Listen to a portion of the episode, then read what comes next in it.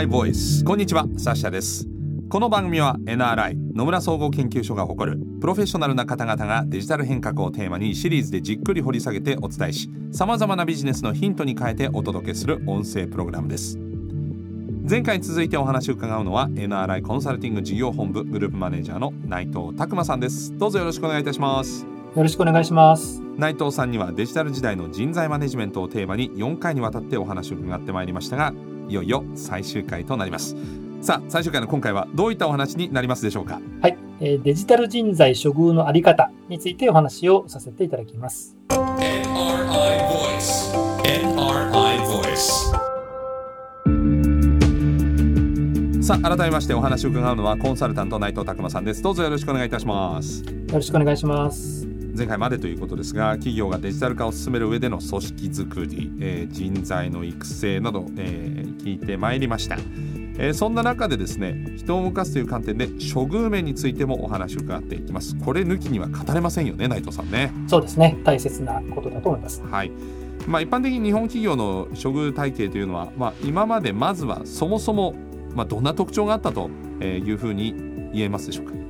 はい。これはもう本当にあのざっくりとっていう話になっちゃうんですけども、はい。えー日本企業の、おまあ、処遇人事制度のタイプについて大きく2つあります、はい。え1つは職能型、えー職能というのは職務遂行能力という言葉の略語なんですけどもはい、職能型。うんうん。でもう一つはですね、えー役割職務型、はい。えーと言われています。で、役割職務型については、最近ではジョブ型というふうにも言われたりいたします。ということはその、まあ、やってる役割によってということですね。そうですね。シンプルに言うと、職能型というのは人の能力に対して給料を払いますとはい。いうことで、役割職務型、まあ、ジョブ型については、えー人が担っているうん。まあ、役割とか職務、まあ、よくこれ椅子とかポジションって言ったりするんですけども、はい。それに対して給料を払う。こういう考え方なんですけどもうん。あのちょっと事例でお話をしてみましょうか。そうですね。はい。サシャさんあのひいきにされているプロ野球の球団とかありますか？よ巨人ですかね。ろしいですか？あ なるほど。そうするとあのはい。岡本4番。選手が4番ですよね。はい。役割職務型、ジョブ型っていうのは、例えば4番という役割があって、その4番という役割に対して給料を払うっていうのが、ジョブ型って考え方なんですね。誰がやっても4番になったら年俸1億円ですみたいなそういうことですね。そういう考え方です。で、一方で、職能型というのは、えー4番を打てる能力がありそうな人に対して給料を払うという考え方なんですね。じゃあプロ野球はどっちかというとこっち側ってことですか？それは球団によって考え方は違うんですけども、えはい、あのまあ、どちらかというとプロ野球はまあ職能型でもあるし、ちょっと役割型にもなるかなというふうに思います。巨人とかですね、やっぱ強いチームっていうのは、でも実は職能型を採用すると、結構何人もの人に高い年俸を払うってことになっちゃうんですよね。うんできる人いっぱいいるんで、まあそうですよねできる人をいっぱい取るっていうことになるスター軍団ですからね。そうですね。で、会社に余裕があるんだったら、それは結構いいかもしれないですよね。いろんな人がうんうんあのハッピーになるかもしれないんですけども、はい一方であの、ジョブ型っていうのは4番を任せる人に払うと。はい。ですから、あの基本的に1人なんで、うんえーその役割を任せた人だけに、まあ、4番としての、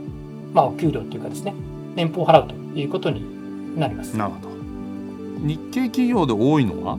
えー今の段階では、えー職能型の方が多いんですね。そうするとこれがあの能力ですから、まあ、長く勤続年数が多くなってくると、まあ、給料も増えてくるっていわゆる年功序列なんですか？あおっしゃる通りですね。あのやはりあの日本の企業というのは、まあ、基本的に長期雇用ですということと、うんうんおまあ、だんだんやっぱり給与が上がっていくと、その代わりあの20代とか30代前半は、給料がやっぱり働きに比べると、うんあのやっぱり低すぎるんですよね。うんだけど、お長く勤めているとあの、だんだん上がってきますと。うんだから一生涯だと、まあ、ちゃんと辻褄が合ってるので、はいまあ、頑張ってあの会社にいてねってまあ、そんなメッセージを送っているのが、まあ、日本の職能型の、まあ、給与体系っていうことですね。あの今回ずっとシリーズでお話ししているデジタル人材はなんかここには馴染まなさそうな感じがするんですけど。おっしゃる通りなんですよね。うんあのやはりデジタル人材の方々って先ほどあのキャリアっていう話を前回前々回ですかね、差し上げたと思うんです。けど、やっぱ自分がやりたい仕事に、やっぱりつかせてほしいと。自分がやりたいこうことをすぐ実現したいっていうふうに思っていますので、4番打ちたいとかそういう4ことですね。番をしたいと思ってるんですね。うん。で、実際4番が打てる人も、あの、いるんですね。入団1年目だけど4番みたいな。すでにそういうスキルを持った方がはい。いたりとか、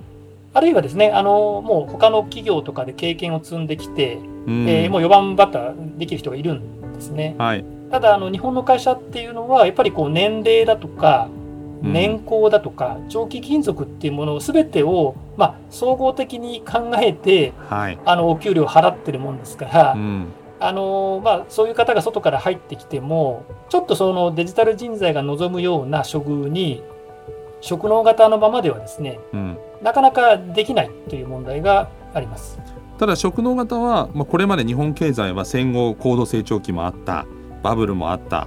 えー世界的にも、えー日本経済が、まあ、その名を轟かすそんな時期もありました。ということは、ねの職能型っていうのは機能していたということですか？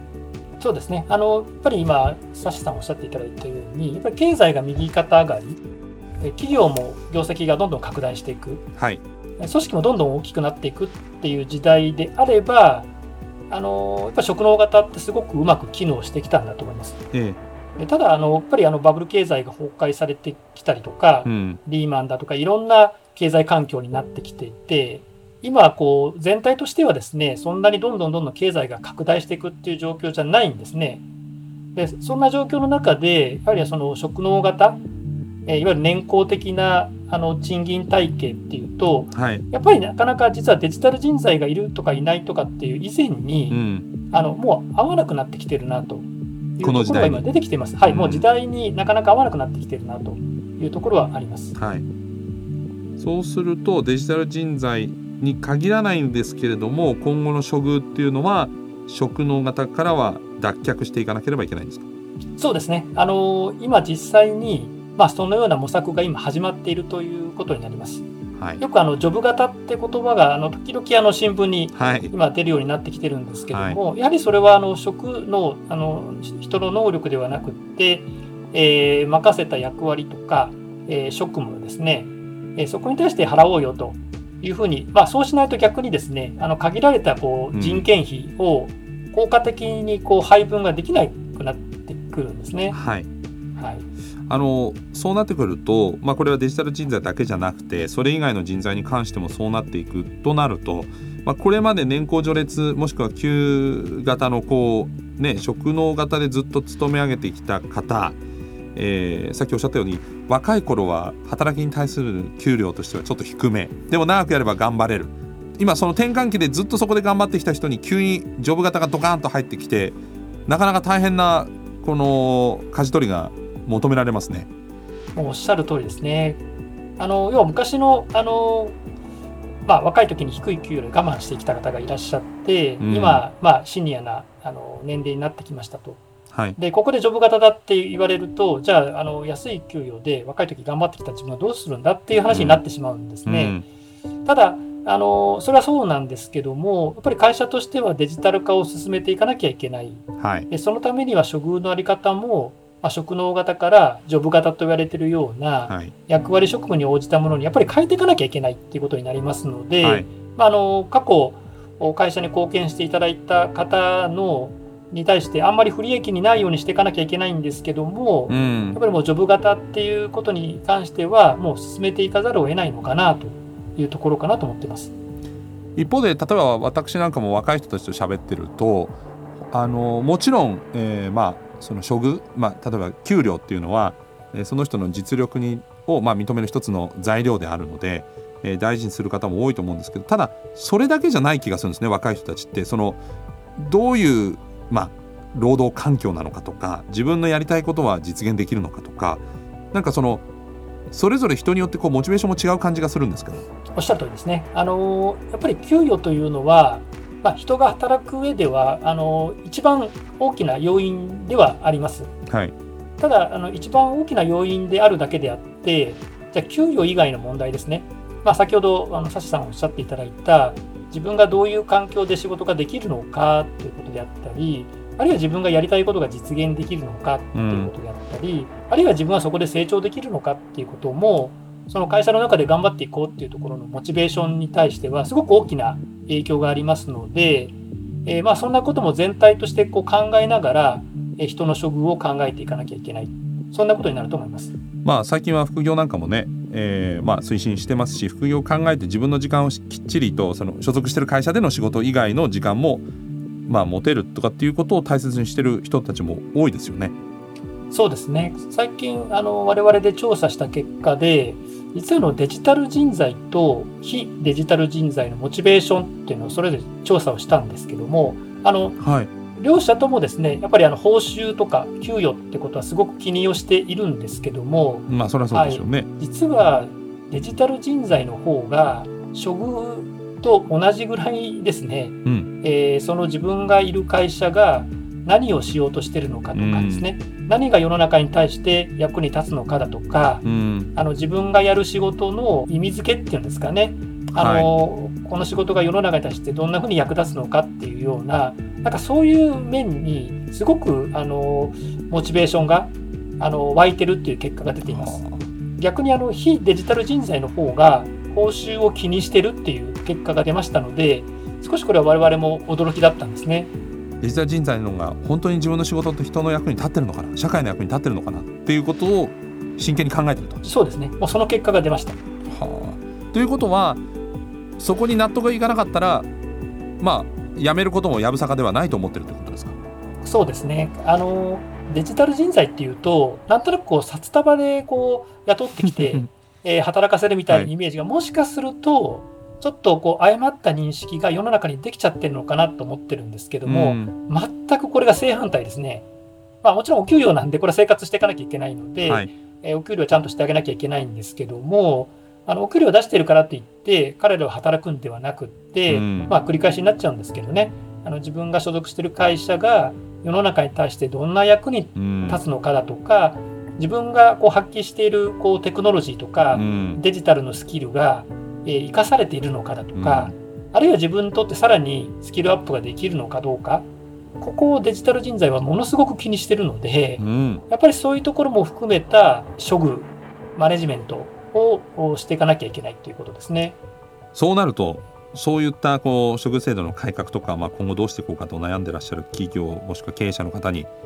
アドバイス内藤さん何かありますでしょうか？はい、あの大切なことなんですけども、やっぱりあの報酬とか給与、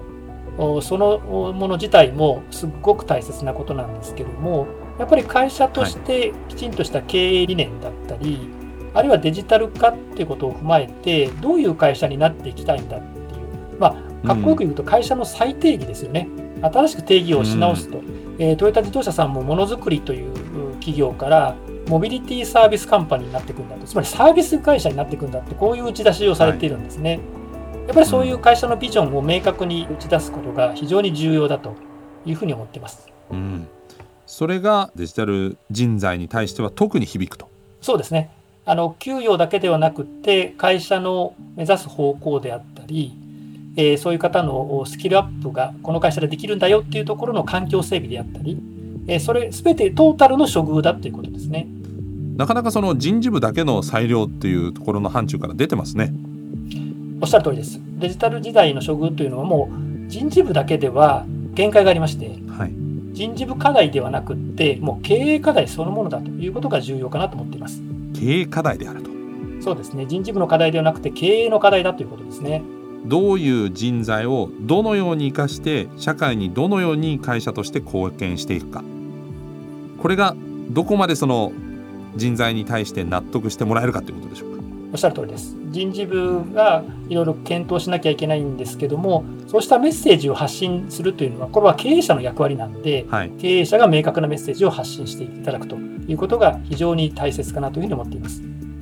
じゃあ経営陣もこう今後を見据えてこうさらに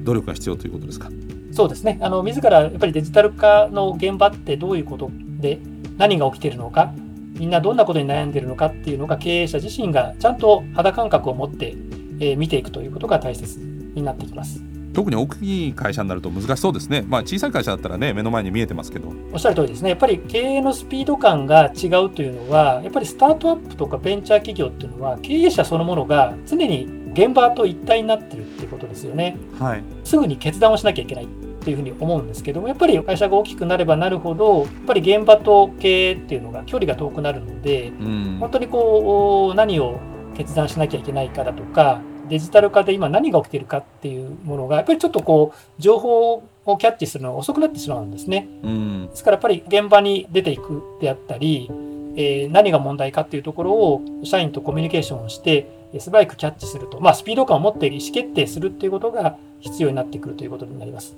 はい、えー今回はデジタル人材処遇のあり方テーマにお届けしてまいりました、えーそして内藤さんにはここまでデジタル時代の人材マネジメントをテーマに全4回にわたって具体的な考え方を伺ってまいりました。ビジネスの参考になる情報たくさんあったのではないでしょうか、えー内藤さん4回にわたって貴重なお話どうもありがとうございました。ありがとうございました。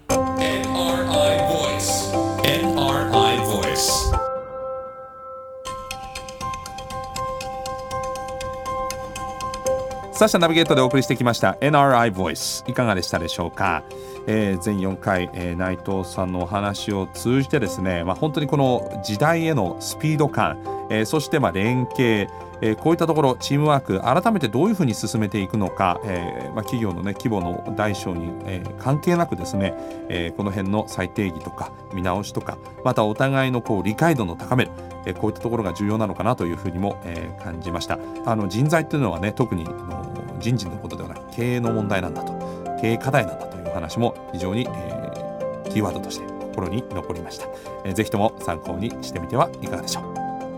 さあこの番組は Apple や Google などのポッドキャストのほか NRI のウェブサイト内からもお聞きいただけます。NRI ボイスで検索してチェックしてください。NRI ボイスこのシリーズでは全4回内藤拓磨さんにお話を伺いました。ではまたお会いしましょう。ナビゲーターはサッシャでした。